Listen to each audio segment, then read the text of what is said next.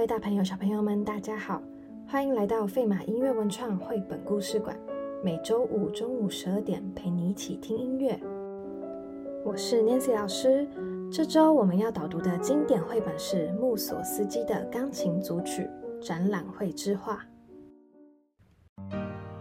穆索斯基一八三九年出生于俄国，是一位作曲家，同时也是俄国五人组的其中一员哦。他在一八七四年的时候，为了纪念过世的画家好友维克多，而写下了这首钢琴组曲《展览会之画》。其中每一曲的曲名灵感都来自于维克多的画展。穆索斯基将他看画的感受全部转化为音符来表达。那我们就赶快来听听看这首充满画面感的《展览会之画》吧。序幕：今天看起来是个很无聊的一天。尼克拿了一根小木棍，丢向佩特拉的房间窗户。嗨，尼克，怎么啦？佩特拉打开窗户问。我好无聊哦，尼克踢踢脚，小声地说。那我下楼来找你，我们可以一起打发无聊的时间。他们摇摆着手臂，四处闲晃。突然间，佩特拉说：“你看，你看，有一只猫诶！”这是他们两个觉得无聊的时候最喜欢的游戏之一。跟着散步的猫咪走，猫咪走进了一扇敞开的大门，门外一块已经褪色的牌子，上面写着“维克多的画”，其他字迹则已经模糊不清。尼克问：“他走进画家维克多的工作室了，那我们呢？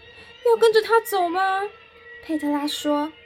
尼克，是什么傻问题？我们当然要跟着他走啊！画家最喜欢有人去拜访他们了。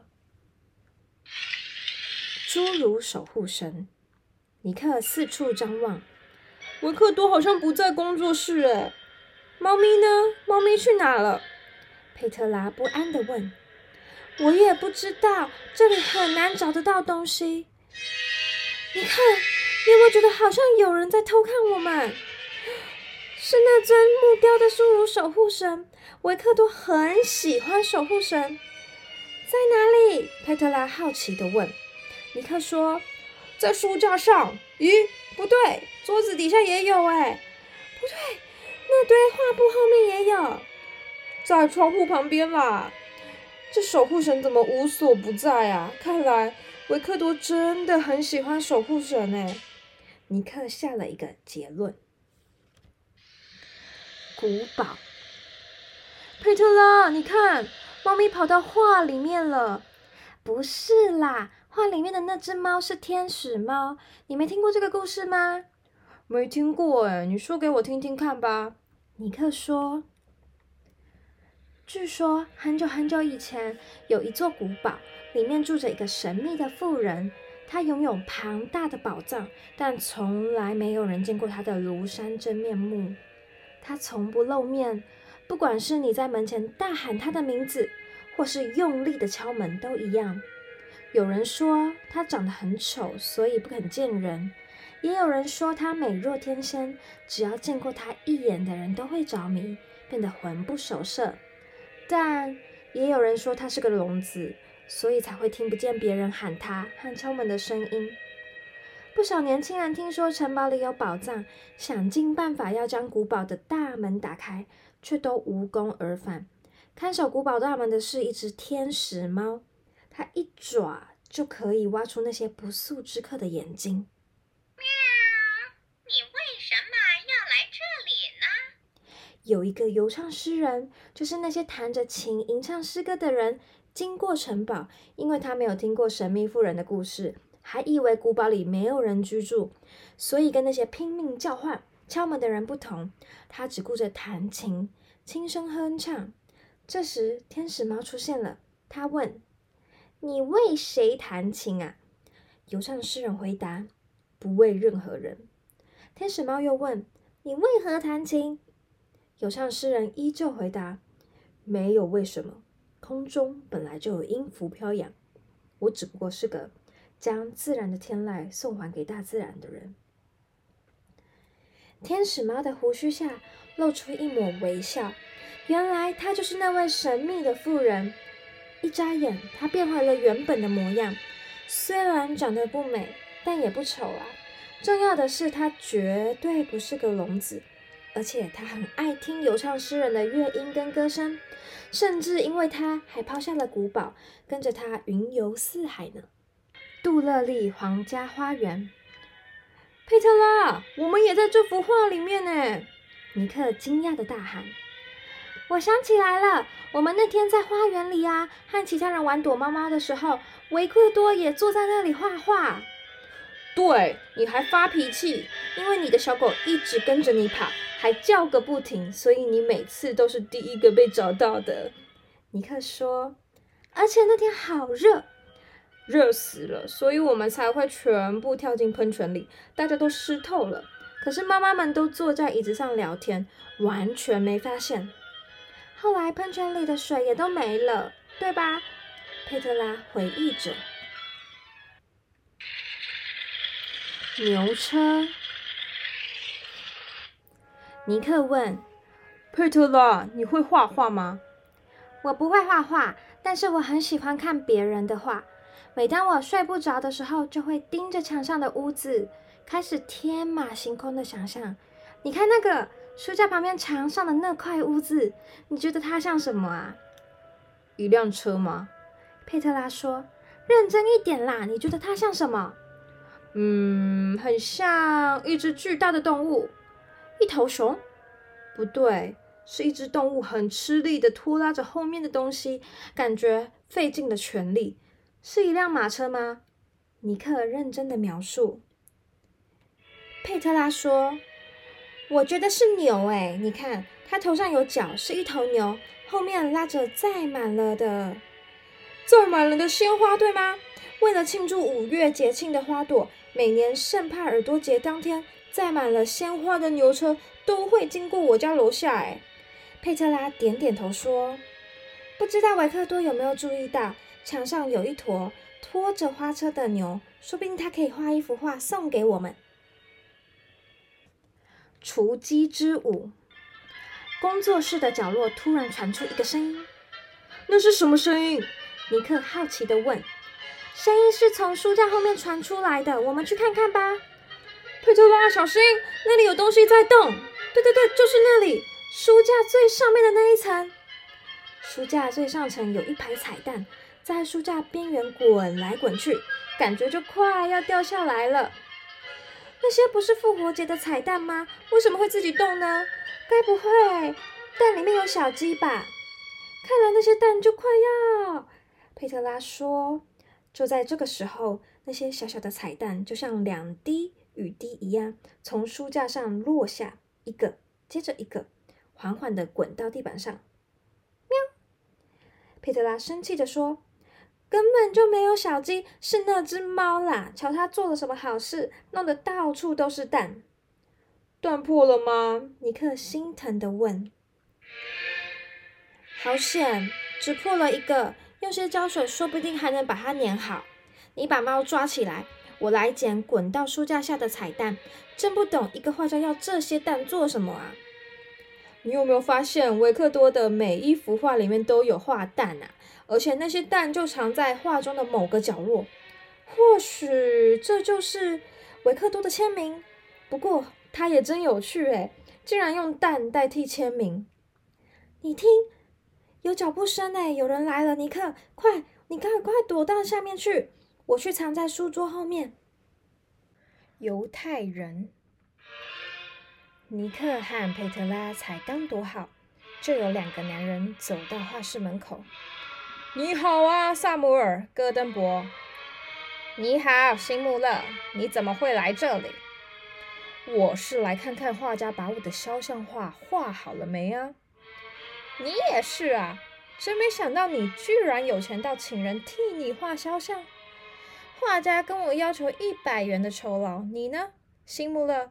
画家给你开的价码是多少？嗯，一百元啊，跟你一样。我一样，这不公平，一点都不公平。为什么？价码不是一样吗？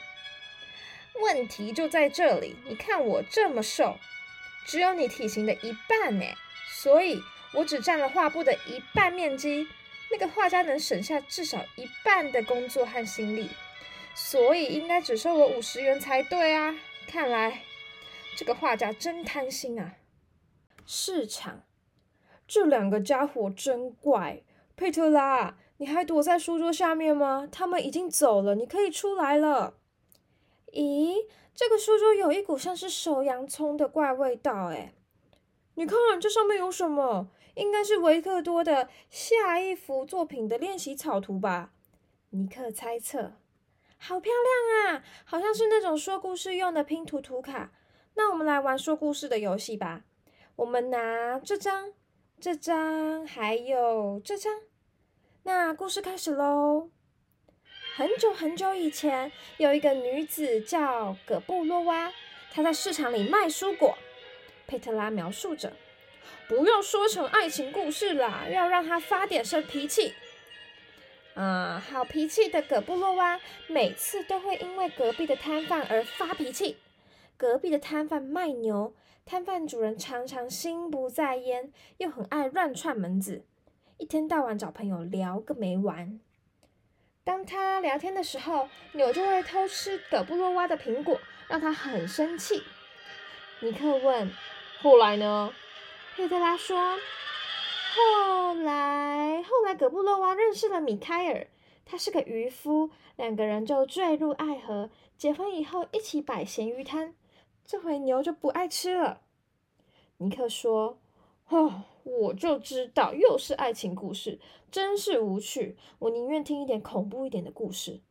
那换我来说说看吧。好啊，那你就选一张维克多的图来说说看吧。你要选哪一张？嗯，我想想哦，这张好了。地下墓穴，你开始说吧。好。有一天。画家维克多到巴黎去找他的音乐家朋友毛里斯，他们约在一间艺术家很爱去的咖啡馆。维克多在等朋友的时候，一位美丽的女子迎面走向他，她的步伐非常轻盈，婆娑的身影仿佛漂浮在空中。女子要求维克多为她画像，约了当天晚上在梅杜莎厅见面。尼克缓缓地说：“你看，你也说成爱情故事了啊。”佩特拉说：“才不是呢，你继续听我说嘛。”等毛里斯一到，维克多就问他梅杜莎厅在哪里，因为维克多对巴黎并不熟悉。梅杜莎厅，毛里斯说：“那是一个地下洞穴，要去那儿得先穿过巴黎街道下方，仿佛迷宫的墓穴。问题是，毛里斯继续说。”地下墓穴里发生过奇怪的事情，你确定要去吗？维克多说他什么都不怕，要求毛里斯提着灯笼陪他到墓穴口。那天晚上，维克多来到地下墓穴，曲折的坑道让人看不见尽头，还能隐约听到潺潺流水声，仿佛有人在说话。他走着走着，坑道越来越窄，突然间，灯笼的火。光照到了一个白色的形体，看起来像是冰块雕成的梅杜莎。维克多吓了一跳，手中的灯笼掉在地上了，烛火也熄灭了。就在那一刻，一个冰冷的手指头划过他的脖子。“你是来帮我画像的吗？”是那个女子的声音。在黑暗中，维克多伸长了手，但是他摸到的不是那个女子的手。而是一副骷髅头，维克多吓坏了，在迷宫般的地下墓穴跑来跑去，手臂上还挂着骷髅头，骷髅头随着他的动作发出咔咔咔咔的声响。过了不知道多久，他终于找到了出口。维克多一踏上地面，骷髅头就化为一堆灰尘，掉落在他的脚边。女巫的小屋。佩特拉笑了出来，我也很喜欢你的故事，诶，还蛮吓人的，但也有点可笑啦。诶，现在几点啦？根据我的胃，现在是点心时间。你看那张小桌子，嘿，有满满的一壶茶和两块蛋糕，诶。嗯，是维克多知道我们会来吗？佩特拉怀疑的猜测：“说不定不是为我们准备的。你看杯子下面有两张纸条，我们看看写了什么吧。”亲爱的辛穆勒和戈登伯，你们的肖像画已经完成了，但我得出门讨论跟画展相关的一些事情，马上就会回来。如果你们方便的话，就等我回来，请接受我的歉意及点心。是为那两个委托画像的人准备的啦，尼克说。可是他们没有留下来等啊，没关系啦，我们就代替他们两个接受点心吧。佩特拉和尼克倒了两杯茶，坐在地板上吃着点心。啊，你要接出来说了什么话？尼克的嘴巴里塞满了点心。哦，我听不懂你说什么啦！先把蛋糕吃下去再说。尼克说：“我是说，我也希望维克多能帮我画画什么？画肖像画吗？不是，我希望他帮我画女巫的那间小屋。”那个房屋有两只长长的脚，看起来像鸡脚一样，会在山林里面跑来跑去。你在做梦吗？还是你吃错药了？我没有做梦，是我爷爷说给我听的故事啦。你没有听过吗？我说给你听看看好了。很久很久以前，有一个美丽的女孩，叫做范西丽莎。基辅城门。最后，范西丽莎终于回到家了，而坏心肠又凶巴巴的姐姐则被留在女巫的小屋里面，再也没有她的消息了。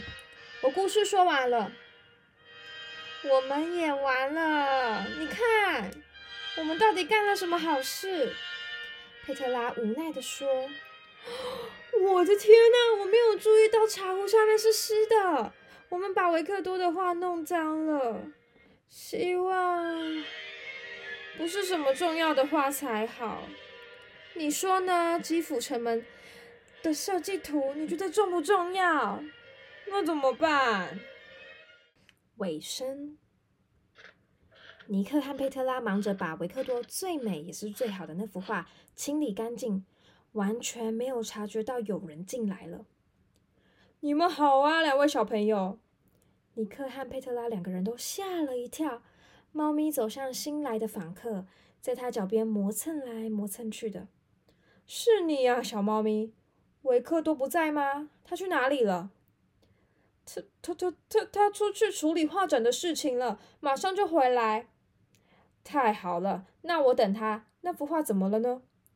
没事，没没什么大事啦。我们只是只是在看画而已。很好啊，我常常跟维克多说，你的画会和小朋友说话呢。我是说真的，我木索斯基可是很了解小朋友的。